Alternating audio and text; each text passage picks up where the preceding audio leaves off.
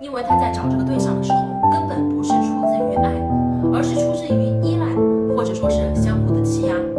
他觉得自己能够更有优势，这就是为什么有句俗话：好白菜怎么都被猪拱了，对吗？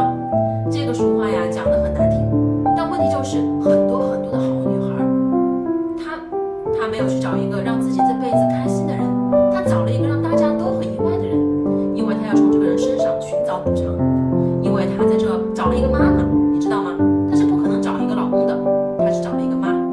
找了一个能够给他带来妈妈没有带给他感觉的那个人，所以啊，有可能会导致女儿的婚姻不幸。橱窗里我为大家精选的育儿书单哦。